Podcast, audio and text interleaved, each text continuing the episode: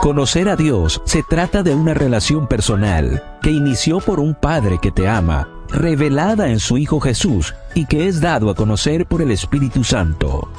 Acompaña todas las mañanas a Isa Vale en la matutina para adolescentes. Quiero conocerte.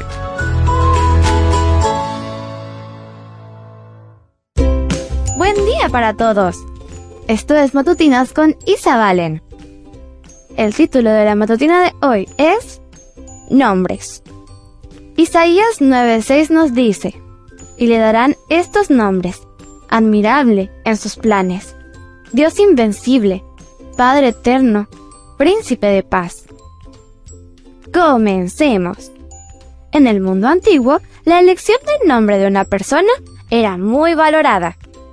En general, el padre de familia tenía esta responsabilidad era común repetir los nombres familiares, dar nombres vinculados a la naturaleza.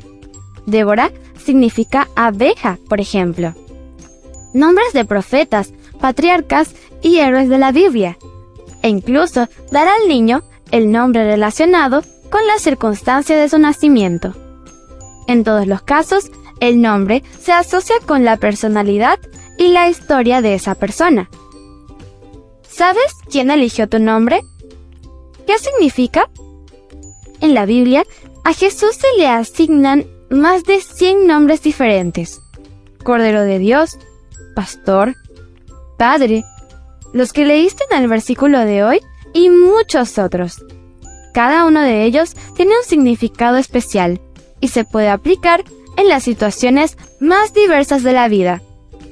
Es por eso que puedes llamarlo en cualquier momento, en cualquier lugar y en cualquier situación que lo necesites.